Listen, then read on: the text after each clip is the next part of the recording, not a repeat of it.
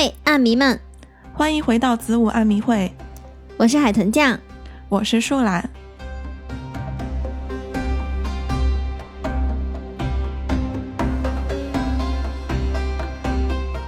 今天是我们久违的树懒专场，由他来为大家讲述今天的案件。是的，那今天的案件是取材于大家应该都很熟悉的一个栏目，叫做《今日说法》。所以这个也是我们第一次讲国内的案件，算是就除开那个托梦追凶那一期，我有稍微提到一个嘛。哦，对对对对，算是讲了半期。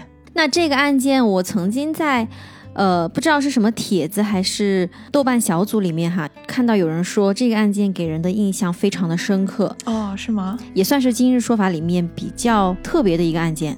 嗯嗯，比较精彩的一个案子。是的。行吧，那我们就直接开始吧。好嘞。这个事件发生在我国山东省的济南市商河县孙集乡。二零一零年七月十三号这一天，有个村民在当地的一口深井里面发现了一具尸体。那这口井呢，是位于他们村比较偏僻的一个地方，在村子的边缘地带，离村民居住的地方呢有几公里远，平时很少有人来这儿。甚至很多村民啊，根本就不知道这儿还有口井。嗯，随后警方很快挖出了尸体，这是一具男性尸体，全身赤裸，高度腐败，而且可以看到这口井很小，直径只有三十三公分，这比一个正常成年人的肩宽要小很多哈。嗯，尸体呢是头朝下，那这就说明很有可能这个人是死后被人硬生生塞进去的。对，后来经过法医的鉴定。这具男尸身长一百八十三公分，体重九十公斤，年龄在三十至四十岁之间，被钝器击打头部致死。推定死亡时间是三个月至十二个月之前，也就是二零零九年的七月份到二零一零年四月份的这九个月之间。那这个时间范围还是比较宽泛哈。嗯。然后在尸体挖出来之后，警方又在尸体下面发现了一把斧头。很可能就是作案凶器，可现在难办的是什么？警方一时没办法确定这具尸体的身份，因为他是头部被击打，颅骨遭到了重创，而且面部已经腐烂了，所以没有办法辨认他是谁。而且周围的环境中呢，也没有留下什么有用的线索，因为你想，毕竟都过去几个月了嘛，期间肯定也是刮风下雨的，想来很多痕迹也是都被破坏掉了。对。所以现在这个案子呢，就有两个比较大的难度，一个呢就是关于这个死者的身份，另一个呢就是他具体死亡的时间，嗯，对吧？嗯，那现在主要的线索肯定就是发现了这把疑似凶器的斧头了嘛？嗯，但很可惜的是啊，这把斧头上也没有找到什么痕迹，比如说血迹啊、指纹等等。不过幸运的是吧，这把斧头有些不同寻常，它什么地方不寻常呢？在斧头和斧柄的连接处，两侧分别都有一块作为加固的金属片，而一般的斧头是没有这个部件的。所以咱们就可以去追查一下这种斧头的来源，也许就可以顺藤摸瓜的查到凶手了，是吧？嗯。所以警方就立马调查了商河县所有的五金店，发现只有一家店在卖这种斧头。警方当然立马就去询问这家老板是否还记得买斧头的人。老板他说呀，他一共卖出去十三把，其实说多也不算多吧。可是人家店里每天人来人往的，怎么可能记得清每个客人的情况呢？当然了，不过他倒是记得这批斧头的进货时间是在二零零九年的十二月份，也就是说死亡时间咱们就可以缩短到零九年十二月份之后了。那当时又有一个村民提供线索说，曾经在一零年的一月二十八号那天，在这口井的附近看到过暗红色的血迹。那么死亡时间咱们就可以圈定在零九年十二月份以后，一零年一月二十八号之前，也就是说大概在一月份的这段时间。嗯嗯，好，那么现在推定的死亡时间是缩短了一些了。可是尸体还是没有办法辨认，那么警方就只好去走访调查失踪人员，看是否有失踪人员和死者各方面能吻合上的。那他们一开始就是在商河县当地搜寻，没有发现任何和死者情况吻合的人员。后来他们又把搜索范围逐步扩大到了整个济南市，还是没有；再扩大到了整个山东省，依然没有。最后，他们甚至去调查了全国失踪人口登记库，还是查不到任何和死者信息吻合的人。对。那所以说，在这个一筹莫展的时候呢，警方还是决定将这个目光啊移回到他们最开始这个就事发地的那个范围，就是把那个目光还是锁定回之前的那个范围。对他们又开始重新搜查他们最开始商河县的那个范围，然后他们就发现，最开始在商河县调查到了十七个失踪人口嘛，就发现里面有一个男人，他的失踪时间。和这个死者的推定死亡时间还比较接近啊，当然那个时候还不知道是不是巧合哈，但是他们是肯定不能放过任何可能性的，对，所以他们就开始调查起这个失踪人员。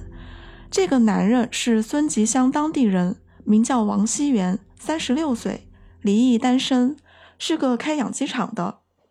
那由于他这个职业的关系，平常就会涉及到要到处跑销售啊。要进货呀，进饲料等等嘛，那他的社交关系就还比较复杂。另外，这个人还欠了一屁股债，欠了一百多万的贷款。嗯，然后这个王熙元他失踪前的一个举动引起了警方的注意，就是说他有一辆才买了半年的汽车，这辆车呢明明也没有什么问题，他却送去修理了，而且他还特别要求要对整辆车进行喷漆。那这就让人不得不怀疑了啊，他是不是用这个车去干了什么事儿，对吧？想要对此进行一些掩饰、掩盖之类的。对，因为一般都是车身上面弄脏了呀，有什么痕迹才会想到去要喷漆嘛。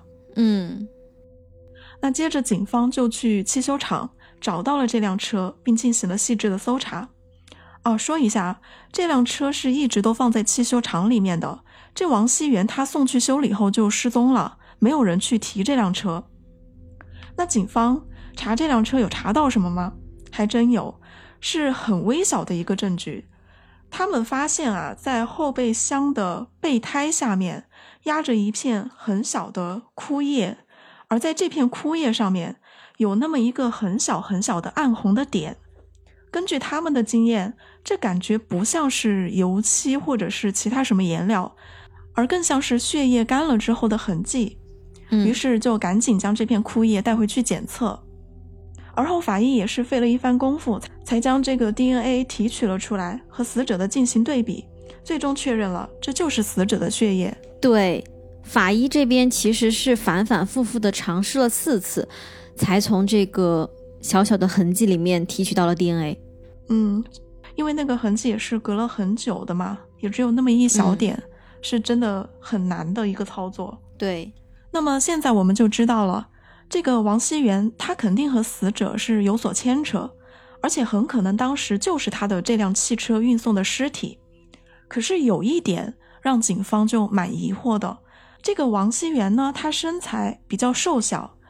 而死者的话，我们刚才有讲到，他的身高一八三，体重九十公斤，他的身材是很魁梧的，对吧？对。所以说，王熙元他要一个人完成杀人、搬运、抛尸的这一系列操作，怎么想都觉得有点太吃力了吧？对，而且还要把那个死者的衣服都给脱掉，然后把他塞进那个很窄小的那个井里面，对吧？嗯，对，这个操作也是蛮困难的。嗯。那反正不管怎么说，这个王熙元肯定是现在的头号嫌疑人。警方就从他的社交关系入手，调查了他的通讯录，发现在一月份的时候，也就恰巧是这个死者推定死亡的那段时间哈，他和两个天津人联系的相当频繁。警方警方便开始调查这两个天津人。这两人呢，一个叫韩宝山，一个叫韩本利，是老乡。刚好在一月份的时候结伴离开老家外出打工了，而其中的这个韩本利很值得关注。据说在出门后没多久，他的家里人就联系不上他了。而一同出门的韩宝山回到老家之后啊，就跟他们家人说，说韩本利又去了其他地方打工，不用担心。但这之后他的家里人却再也没有联系上韩本利，他的手机一直都是处于关机的状态。而最后，韩本利的家人也没有想到，他们后来没有等到韩本利回家，反而是等来了警察。原来，警方在查到韩宝山、韩本利这两个人之后啊，就高度怀疑这个韩本利可能就是死者。为什么呢？第一，根据王熙元的通话记录来看，韩本利是一月二十四号开始失联的，其后就一直关机。那这个时间也符合死者的死亡时间。第二，警方了解到韩本利的体貌特征和死者是非常的吻合，于是警方就赶紧赶到了天津韩本利的家中，采集了他家人的 DNA，拿回去和死者做比对，结果是终于尘埃落定，这个死者就是韩本利。嗯，那大家回想一下刚刚树兰说的这一段，就是韩宝山和韩本利他俩是一同出去外面打工，对吧？嗯，那现在只有韩宝山一个人回来了。那韩本利也被警方确定，他就是那个在山东死掉的那个人，对吧？对，所以其实很明显了。那现在除了王熙元，另一个人的这个嫌疑也是非常大的，那就是韩宝山，对吧？对，因为他的同伴可以说是失踪了呀，嗯，手机关机，完全失去联系，他却很轻描淡写的跟人家家里面的人说，哦，他去打工了，这个就让人很疑惑。嗯，而且还不止如此。他还跟别人说，他在一月二十四号之后还见过韩本利。可事实上，韩本利却已经死了，而且综合各方面来看，应该就是二十四号那天死的。毕竟他就是从那天开始手机关机不见的嘛。对，那韩宝山他就是在撒谎，他在隐瞒韩本利的死。嗯，那他不管是不是凶手哈，他肯定是跟这个死是有关系的。对。他一开始嘴还是比较硬的，警察问他的话，他都是否认，他不知道韩本利怎么回事儿。但是后来，警方不是确认了那个 DNA 死者就是韩本利嘛？对。那韩宝山在面对这些证据的时候，也终于扛不住，承认了。嗯，确实是他杀的韩本利。嗯，那至于他为什么要杀自己的老乡，嗯，这个原因还是蛮离谱的。对，就接下来整个案件的走向都会让你觉得非常离谱。是的，是的，是这样。呃，韩宝山、韩本利他们两人一月份的时候出来打工，大家知道他们打的是什么工吗？这个是正常人应该都无法想到的。对，他们俩是受雇去杀人，有一个人出十万块钱买凶杀人。要杀的人就是孙吉香的一个叫做张本岭的男人，嗯，那这就是为什么死者韩本利他一个天津人会死在山东的一个乡镇上，就是韩宝山他们两个人接了这个活儿去了孙吉香，然后骗家里人说出去打工了，其实他们是去做杀手了。那后来两个人来到孙吉香之后啊，就开始想方设法的要杀掉这个张本岭，但是吧。呃，他们俩的漏洞实在是太多了，加上这个张本岭运气可能也是比较好，所以两人实施了好多次杀人行动，这张本岭每次都躲过去了，毫发无损。他们尝试过各种杀人的方式，包括制造车祸呀、枪击呀、用斧子啊等等，还有在人家车上装炸弹，但是这两人嗯始终不是很靠谱的样子。比如说，他们在张本岭的车里装炸弹嘛，结果张本岭还没有上车，炸弹就给提前引爆了。嗯，对他们的这一系列操作呢，就直接会让人联想到这个杀手，他们究竟是太蠢了，还是说他们是被其他人也买了？就是，呃，你们只做做样子啊，不要真的去杀他呀，这样不知道到底是怎么回事儿，对吧？看起来确实是很奇怪。嗯，这个应该就是他们俩的原因吧。嗯，我想起了那个张译，他演的那个什么《五星杀手》，这个桥段会让人想到那个张译演的那个《追凶者也》哦，他在里面有演一个五星杀手嘛？对，五星杀手，就是一开始还挺有那个份儿的，但是 越到后面就就挺像那么回事儿的。越让人觉得好好笑啊，就是有点同情起他来了，怎么什么倒霉事儿都让他遇上？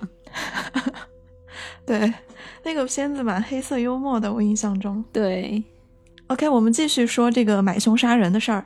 嗯呃，那白搞了那么多次之后哈，雇主肯定也就急了呀，这俩根本就办不成事儿。但是他也没有说就这么算了，就说哎，钱我不给你们了，你们俩走吧。不是，他想了一个招，哎，这招还挺损的哈。对，他是这样的，他跟韩宝山说，要么你们俩把任务完成，把张本领杀掉；要么的话，如果你们杀不了张本领，那你就去杀掉你的同伙，而雇你们两个人的钱就全部归你一个人。他的这个操作真的挺狠的，嗯，而且我猜测哈，他也许对这个韩本利也是这么说的，就是他应该是怕这个买凶的这个事儿呢被这俩呃泄露出去，对吧？哦，所以呢就挑拨离间，让他们互相残杀。那最后到底是谁活下来呢？他就没那么在乎了，哦，因为总而言之的话，最后会有一个人死，一个人背上人命。嗯，那这样的话，这个人也就被拉上了自己的这条船上，也就不会说出去了，对吧？对对，我也觉得挺有可能的。他对两方都是这套嗯说辞。而最后从结果来看，呃，是韩宝山活了下来，他杀了韩本利，独吞了这些钱，作案工具就是那把特殊加固过的斧头。而韩本利应该也怎么都没有想到，这把为了杀张本林买的斧头，最后是落在了自己头上。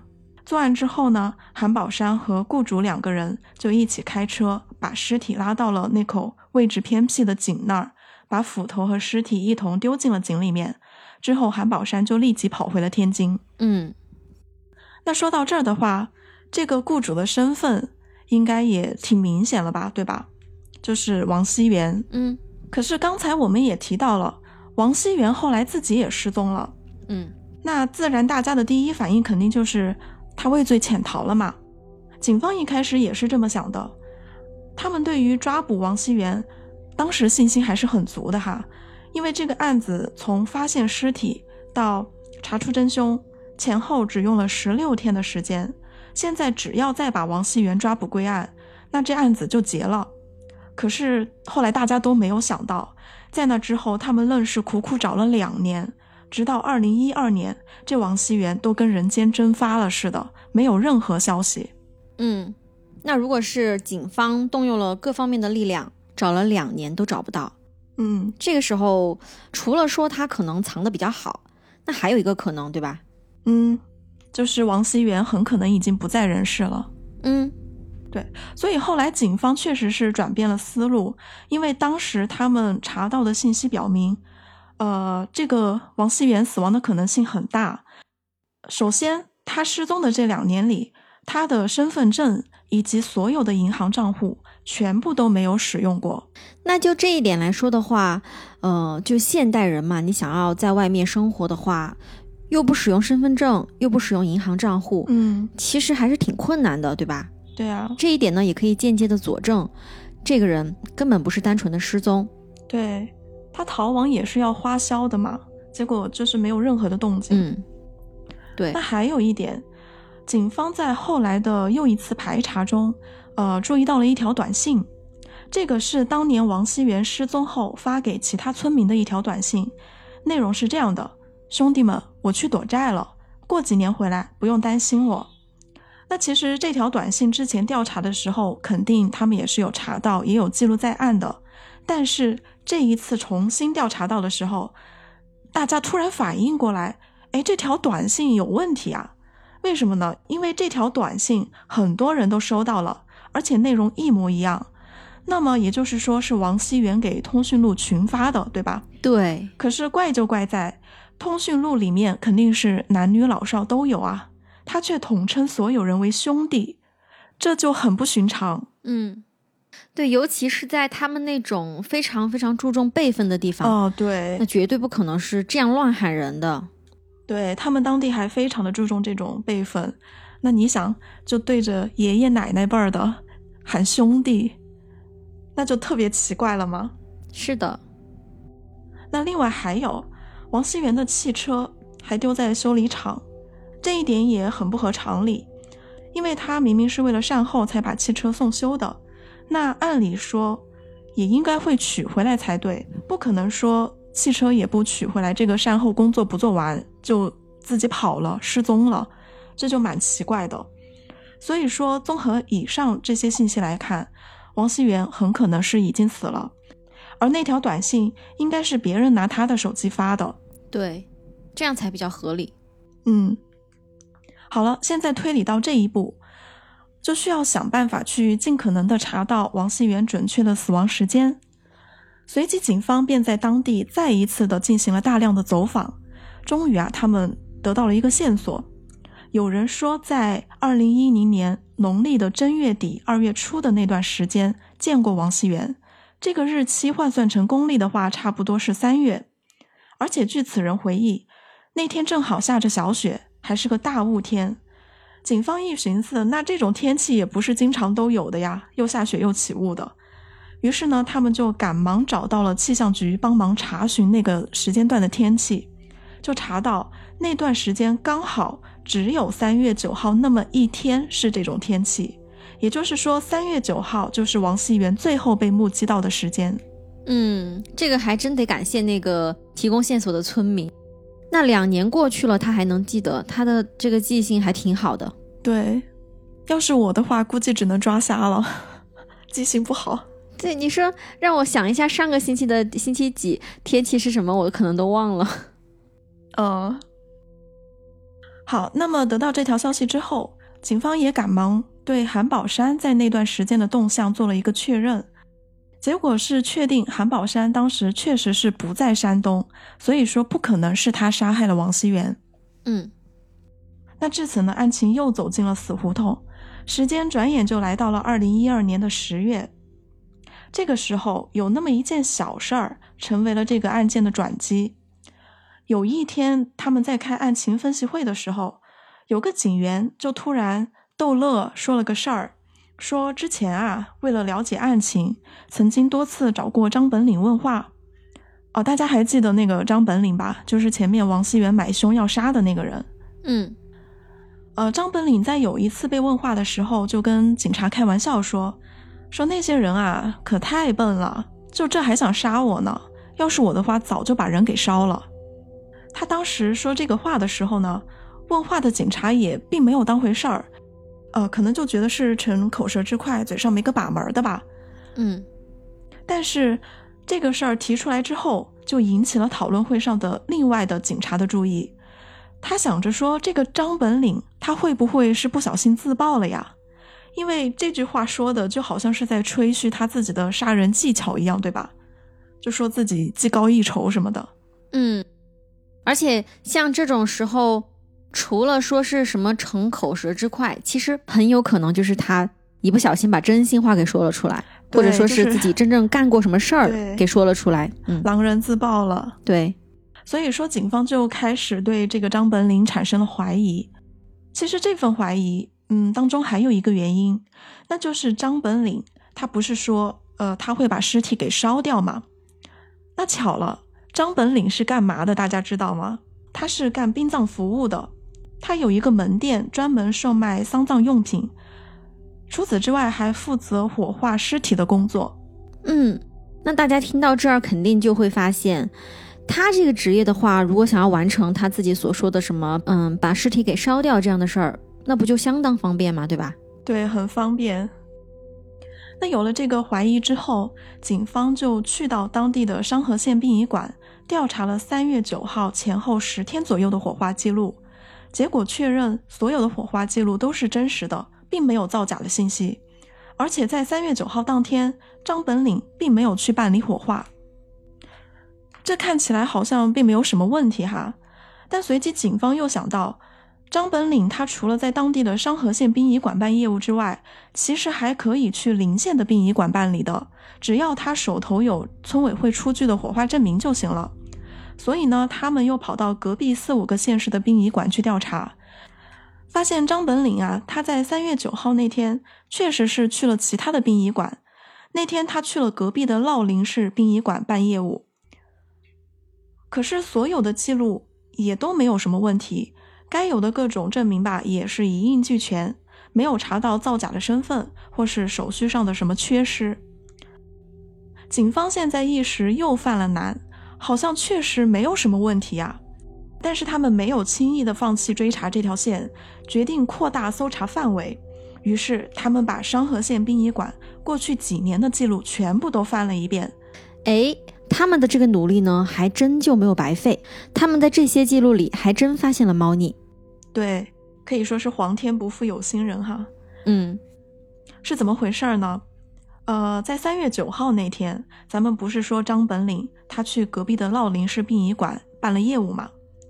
那那天的记录里可以看到，他火化了乐林市正店镇东街村的一位姓丁的老人。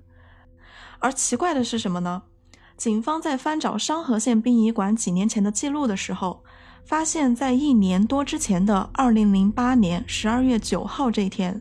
张本岭他在商河县殡仪馆也火化过一个同名同姓的老人，而且仔细一核对呢，这老人各方面信息都对得上。也就是说，从这个记录来看，这就是同一个人，却分别在零八年和一零年被张本岭火化了两次。嗯，那警方是迅速找到了这位老人的家属，证实了这位老人啊，确实在零八年就已经死亡并且火化了。所以说喽，那么张本岭在二零一零年三月九日这天火化的肯定是另有其人了，对吧？对。当然，我们听到这儿呢，其实基本就能知道了这个是咋回事儿。他很可能啊，就是冒用了那位老人的信息，去火化了王熙元。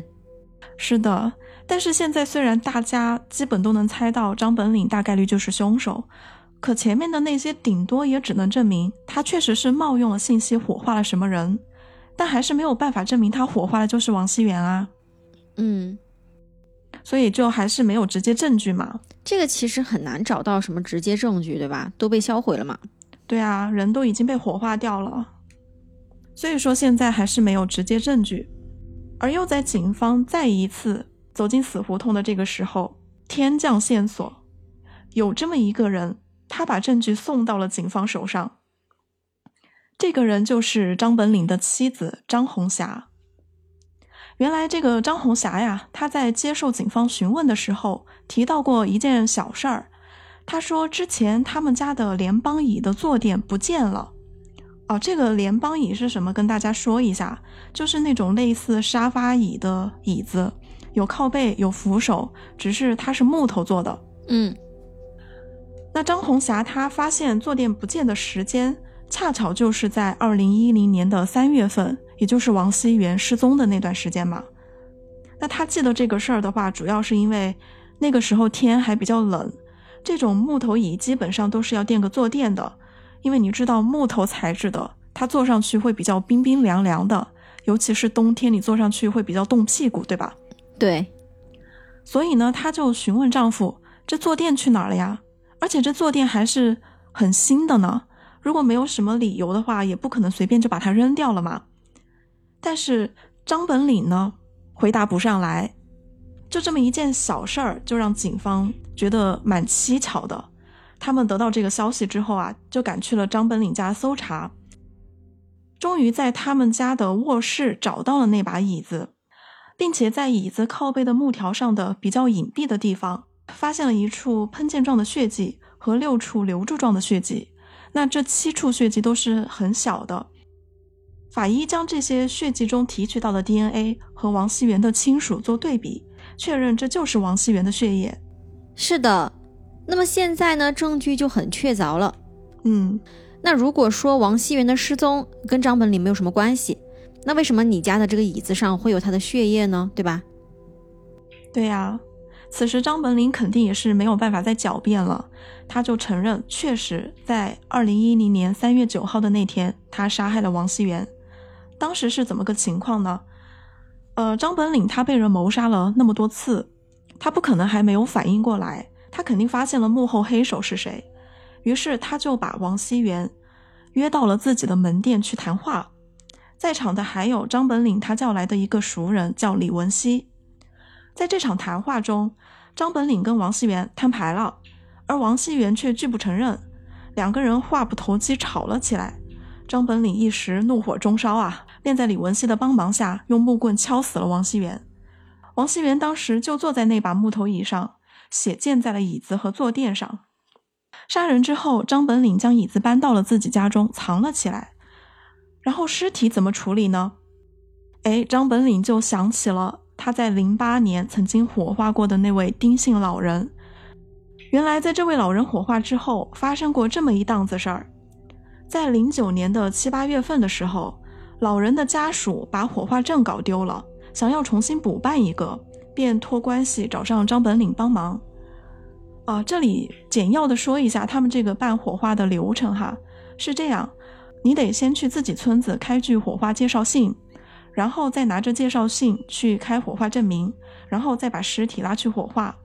那他们需要重新补办这个火化证，也是需要再去开介绍信的。于是丁家人就把从东街村开到的介绍信交给了张本岭，让他去帮忙补办。后来当然也是顺利办到了哈。那张本岭想起这么个事儿，他就心想，他要是能再开一个老人的火化证明。不就能冒用这个人的信息去火化王熙元了吗？于是他就开始了下列这一通操作。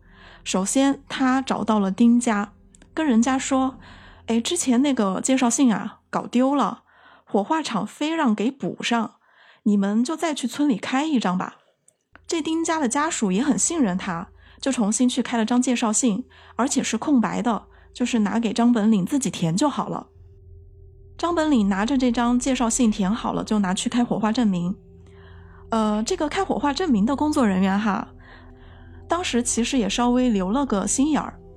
他打电话找到了东街村平常负责运送尸体的人，就问对方说：“你们村有人去世了，怎么不是你送来的呢？”对方就回答说：“我不知道有人去世了呀，可能人家有亲戚吧。”意思就是说，可能人家有认识的人帮忙给办了。那这工作人员听了之后，也没有再继续往下问了，也没有把这个丁姓老人的姓名说出来跟对方核实，就这样稀里糊涂的把火化证明给开了。所以开到证明后，张本岭和李文熙两个人就把王熙元的尸体以及那张染血的坐垫一同拉去了乐陵市殡仪馆火化了，随后把骨灰丢弃在了一条河里面。接下来，他又用王熙元的手机。给通讯录上的人群发了短信，营造出他出去躲债的假象，所以这就是王熙元失踪的真相。张本岭就是用这么一张虚假的证明瞒天过海。嗯，听上去他这个操作呢，也是一个精心策划的结果。是的。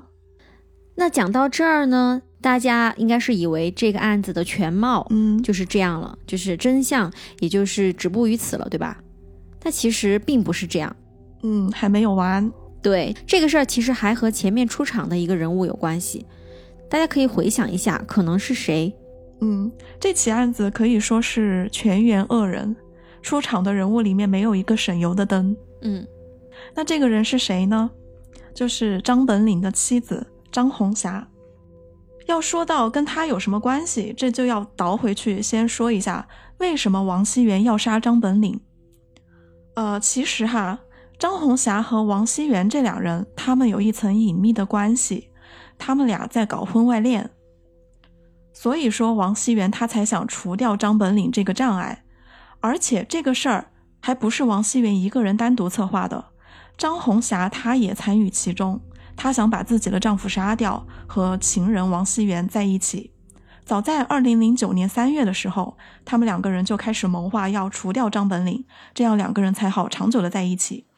于是后来，王熙元出资雇人找到了韩宝山、韩本利两个人，然后由张红霞暗中提供张本岭的出行线索，让二韩两人方便下手。只是说后来这事儿没有办成嘛，王熙元和张红霞两个人就只好先作罢。而张本岭这边，他其实也是知道自己妻子出轨的事儿的，因为在二零零九年年底的时候，张红霞就离家出走了。张本岭当时调取了妻子的通话记录，就发现他和王熙元的通话异常之多，很明显两个人的关系就不正常。所以后来张本领他把王熙元约出来的时候，也质问了他跟张红霞的关系。结果这个王熙元就是死鸭子嘴硬，什么都不承认，才惹怒了张本领。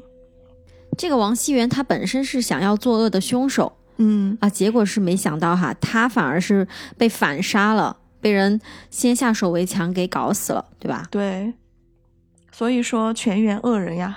嗯那最后经历两年多的追查，这起案件也终于是完全的水落石出了。最终所有人也都得到了应有的惩罚。张本岭因故意杀人罪被判处无期徒刑，李文熙因故意杀人罪被判处九年有期徒刑，两人共赔偿王熙元家属两万一千四百一十八元五毛。韩宝山因故意杀人罪被判处死刑，缓期两年执行。后在二零一九年减刑为二十五年有期徒刑。张红霞因故意杀人罪被判处十一年有期徒刑。哎，我在想一个问题哈，就是张红霞她当时跟那个警察说这个椅子的垫子不见了，嗯，这个事儿是不是有可能她是故意泄露的这个线索的？我也觉得很有可能，她说不定是心中有一些怀疑吧，觉得是自己的丈夫嗯杀了王熙元，哦，所以她其实也想给王熙元报仇，所以她才故意把这个事儿抖出去。对她其实平时跟王熙元的关系走得那么近，她应该是知道，呃，王熙元平时有什么仇家呀，对吧？对，如果说是他们对这个丈夫已经起了杀意了，那她应该也是很容易联想到，丈夫有可能也会反杀的这么一个可能性。是，而且更重要的是，张本岭他本来就知道妻子跟这个王熙元有出轨，所以说妻子应该是或多或少是知道，或者说是已经猜到了这个事儿的。对，而且张红霞她有说到，在二零一零年三月份的一天凌晨，她有去到王熙元的养鸡场，在那边住宿。然后在第二天早上，她有听到王熙元大声的说了这么一句，说跟着张本岭的车去王皮街上，啊、开他的汽车。然后王熙元走了，就再也没有回来，电话也打不通了。其实他那天应该就是王熙元跟着张本岭，呃，去了他的门店里面谈话，结果就没有回来。嗯，所以张红霞她是知道王熙元是跟着张本岭出去的，对，结果没有再回来，这不就很明显王熙元的失踪跟张本岭有关系吗？是的。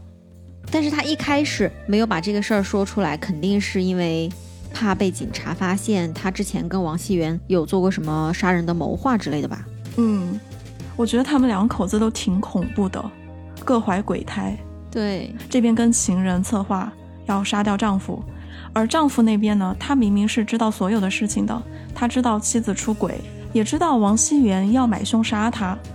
呃，当然我不确定他是否知道张红霞也参与其中，但是他至少知道王熙元是要买凶杀他的，但是他嗯这一切他也不讲，后来还跟这个妻子就什么事儿都没发生一样的这么过生活。我就觉得他们两口子都不是一般人，心理素质极好。对，就蛮恐怖的。他们俩，嗯，那其实这种全员恶人的案子，我个人认为是听上去没有那么让人愤怒，因为这里面其实没有一个人是无辜的，他们都是那种各怀鬼胎的人，就是大家都罪有应得，是吧？对他们杀人或者说是被人家反杀，其实都是他们自己的选择和行动造成的嘛。嗯而且这个案子其实有一些地方比较戏剧性哈，就是比方说杀人啊、买凶啊、追凶啊什么的这个部分呢，我就突然想到了一个电影，也是我们前面就提到过的嘛，那个《追凶者也》。嗯电影里面是有一些反转和乌龙的部分嘛，也有一些黑色幽默，但是这个案子呢和那个电影其实有相似的地方，就是他们都有点讽刺，而且令人感到唏嘘。但是真实案件往往它的内核是更让人愤慨的，因为没有人会想到哈，会有人用这种手法来掩盖杀人罪行，而且是出于那种就是呃预判了对方的预判，先下手为强，这种听起来像是超现实的一些原因，嗯对吧？一般是在那种电影里面啊或者电视剧里面才会有这样的情节，对，所以呢，这个原因就使这个案子更加显得出其不意了。真的很很戏剧性。而且那两个同乡出去外地杀人的所谓杀手嘛，在利益和威胁面前，居然选择了自相残杀。那这一点呢，让我震惊又感到意料之中，因为毕竟嘛，他们是把杀人这件事儿作为他们赚钱的一个门路，所以说，既然都已经是在随意的违法了，那我觉得我们也没有必要用比法律更高层次的道德来评判他们了，对吧？嗯，所以互相背叛也就不是什么奇怪的事情了。对，就是听下来呢，就是这个部分哈，是让人震惊但又不完全震惊的感觉。嗯，反正整个案件感觉电视剧都不敢这么拍。嗯，就要素过多，就可能电视剧这样拍出来都会被观众骂说：“哇，你这也太巧了，你这也太戏剧性了。”就是为了反转而反转，是的，像这种对，但是现实生活中就是有这么离谱的案件，对，像这种呃剧情这么丰富，感觉也也是有反转的，对吧？嗯，电视剧的话不拍个几十集，都对不起观众，都对不起投资方了。哦，对了，关于这个案子的话，嗯，还有一点我们想说一下，不知道有没有听众也会这样觉得，就是他们当地的。这个什么殡葬啊、火化的这个流程显得过于随意了哈。对，他可以这么随意的造假，这个事儿其实回想起来是很离谱的。对，这个跟他们的程序有很大漏洞是有很大关系的。嗯，他们当地凡是正常死亡的人都不需要去公安机关开具证明，只用村委会开个证明就好了，然后就可以拿去火化。而且不管是村委会还是殡仪馆，他们也都不会很仔细的去核实信息。然后他们在殡仪馆的那个火化程序也是相当的简单哈，就是运送尸体的人，他们把尸体拉到火化炉，工作人员只会问一下说，哎，你带手续了没有？只要这个人他说有手续，那就会直接火化。这个人他们也是不会核对的。那个运送尸体的人再去办公室办理一下书面上的手续就好了。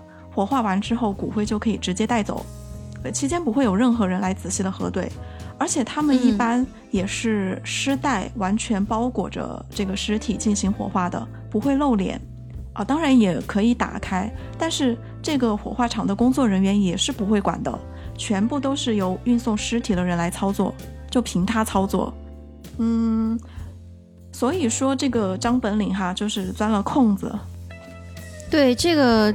听上去是非常随意了。如果有人想稍微动点歪心思，利用这个漏洞来掩盖一些什么罪行的话，感觉真的就是可操作性很大。对的，呃，那在这个案子发生之后，当地的相关部门也是优化了他们这个殡葬啊、火化的这些程序，加强了核对和监管。嗯，就避免以后再次发生这种事情。肯定呀，听上去好吓人啊。因为它这个，你就烧完之后，基本上就没有什么证据可以留存了，对吧？嗯，所以说这种加强管理是很有必要的。所以这次案件它最终能够告破，呃，前面有一些那种很戏剧性的一些线索，真的很重要。就比如说，呃，最后那个张红霞突然抖出来的那个事情，他要是不讲的话，这个案子没法破。嗯。那当然了，就中间的每一个环节都是环环相扣的那种，对，密不可分的。他在破案的这个中间，我甚至觉得很像是那种闯关，就是每一道关卡，他都给你设置了唯一的一把钥匙，那条线索，你只有找到那条线索才能够走下去。就像最开始他们找到的王熙元车里的那片小小的枯叶上的小小的血迹，他们才能查下去。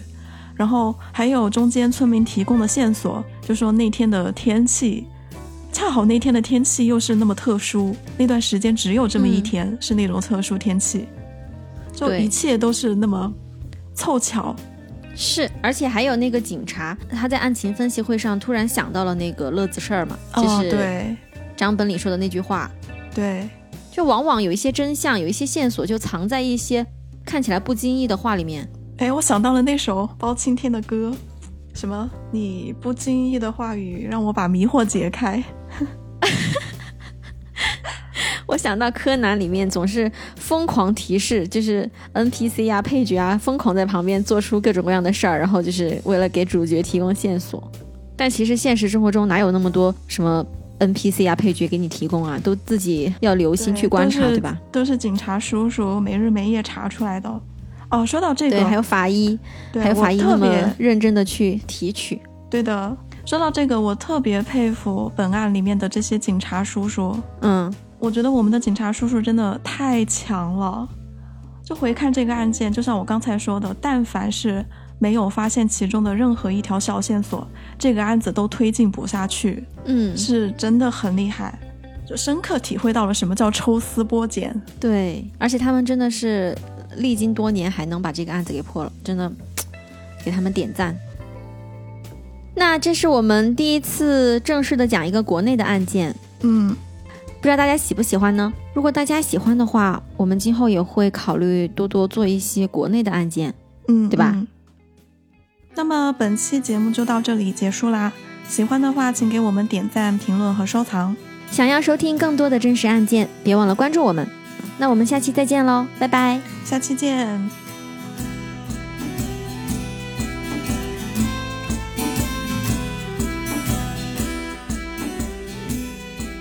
确实是他杀的韩宝山，噗，确实是他杀的韩本利。